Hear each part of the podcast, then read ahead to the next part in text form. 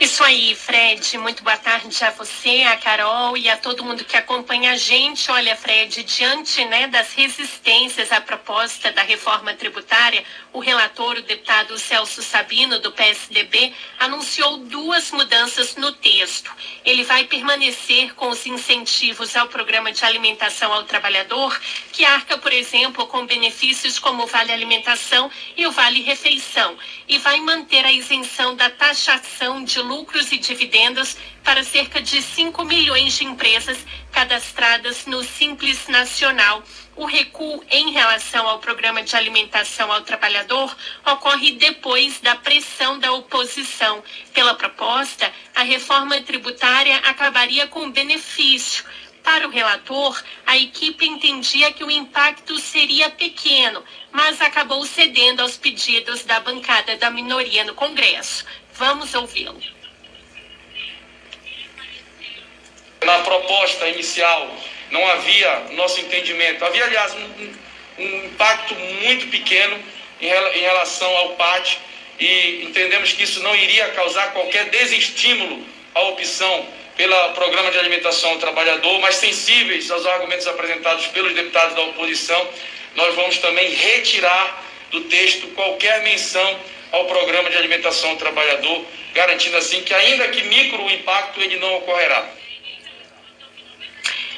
Já a permanência da isenção de lucros e dividendos para empresas do Simples Nacional ocorre depois de uma forte reação dos empresários que recorreram até o presidente da Câmara, o deputado Arthur Lira. Fred. Bom, Isa, agora me explica uma coisa. O que, que o relator disse sobre aumentar a faixa de isenção de lucros e dividendos para micro e pequenas empresas, hein? Pois é, Fred, todos esses anúncios ocorreram após uma reunião que o relator teve com o ministro da Economia, Paulo Guedes, lá no Ministério. Ao anunciar essas mudanças né, no texto, ele disse que a equipe estuda ainda uma grande possibilidade de aumentar a faixa de isenção sobre lucros e dividendos para essas micro e pequenas empresas, hoje em 20 mil reais por mês mas não informou de quanto seria esse aumento. Ao lado do relator, o ministro Paulo Guedes disse que pela primeira vez em 40 anos vai reduzir os impostos das empresas. Aumentamos os impostos ao longo de 40 anos. Por 40 anos seguidos, os impostos no Brasil subiram. Pela primeira vez, nós estamos derrubando os impostos sobre pessoa física, sobre pessoa jurídica. Agora, quem não pagava está começando a pagar. Então, nós estamos indo para novas fontes de tributação, o imposto sobre lucros e dividendos.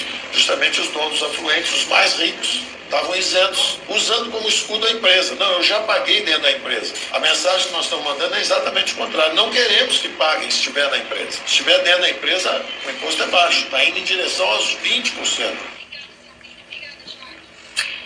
Ainda em relação ao texto, o relator disse que vai manter o fim da isenção do auxílio moradia e transporte pagos a deputados, senadores, promotores e juízes.